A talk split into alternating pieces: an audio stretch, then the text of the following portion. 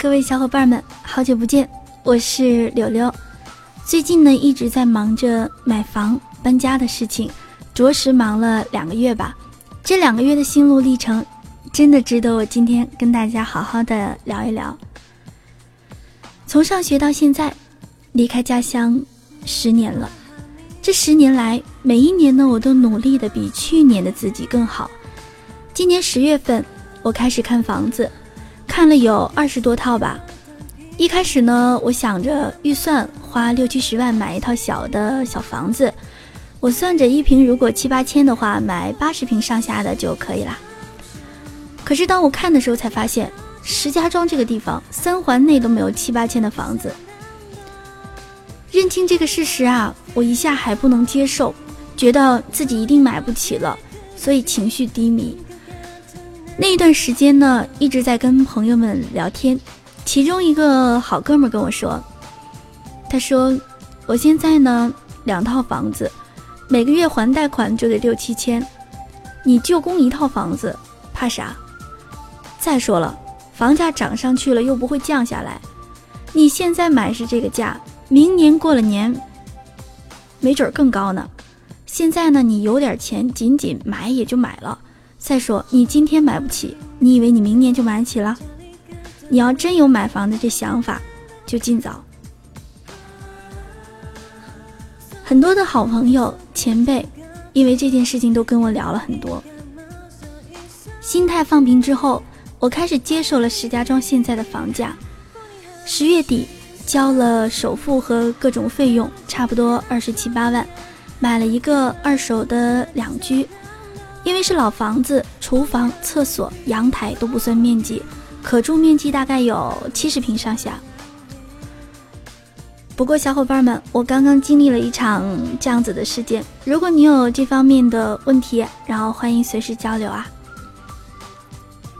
买房子之后的事儿才是重点。本来呢，我觉得自己的工资还可以。现在每个月还四千来块钱，手里真的剩不下几个钱。这个月开始呢要还款了。以前早上八点半才会起床收拾，现在早上五点半就开始起床忙工作，然后去上班。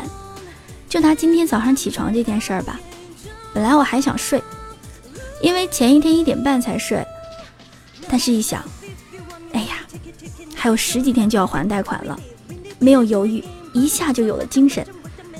一想到这儿，我就赶紧起来洗漱忙碌。从那一刻，我终于体会到“有压力就有动力”这句话的意义。有本书呢，叫《拆掉思维里的墙》，很多人推荐，但是我看了第一章就看不下去了。里面的第一章呢，主张你是不是安全感的奴隶？里面有谈到一套房子消灭一个梦想。书里古典老师比较了两种假想的情况，也就是说，收入相同、处境相同的两个人，在年轻的时候分别选择买房和不买，或者将钱投资到自己的发展上。通过数据对比，发现前期不买房会有更多的资金投入到自己的教育学习，为结识不同的人，为学习各种职业课程，维持人脉关系而不断努力。最终在多年之后，在收入和竞争力上超过了那个在青年时候就买房的人。拿到这本书的时候呢，我正在为买房的这件事儿焦头烂额，所以呢根本就没有读下去的意愿。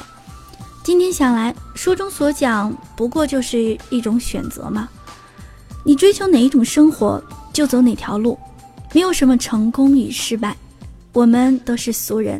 按自己的规划来，才是对自己最负责任的安排。我不知道你有没有和我一样想到买房的这个事情，又是不是跟我一样，在想买、准备买的时候，了解到房价之后，又会有一种望而却步的感觉。我想有一句话，只有九零后才有资格说，那就是。你今天买房了，觉得钱紧，你以为你明年还挣这点吗？我想那一天跟我哥们聊天的时候，他说的这句话，才是最打动我的。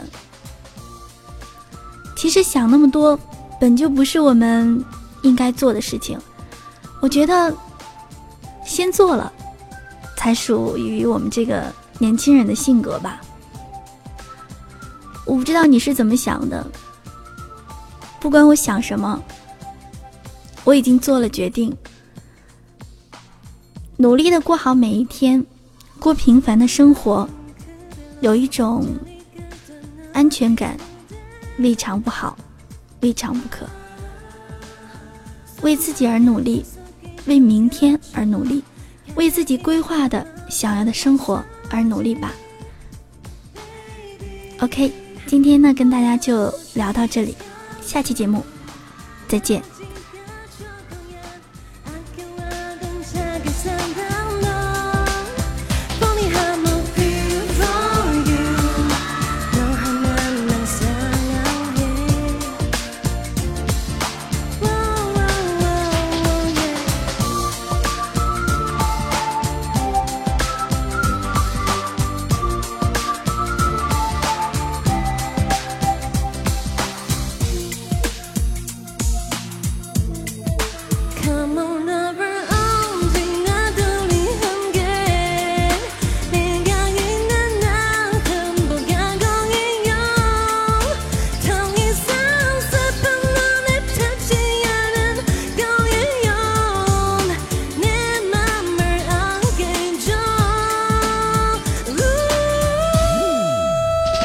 Now I love if you want me, want me, take it, take it, make it so love with it, with it, win it, win it, win the game. Ball it up so much, I'm watching what the man that want my say. Oh, what I say, oh, I yeah, lie, don't make it now.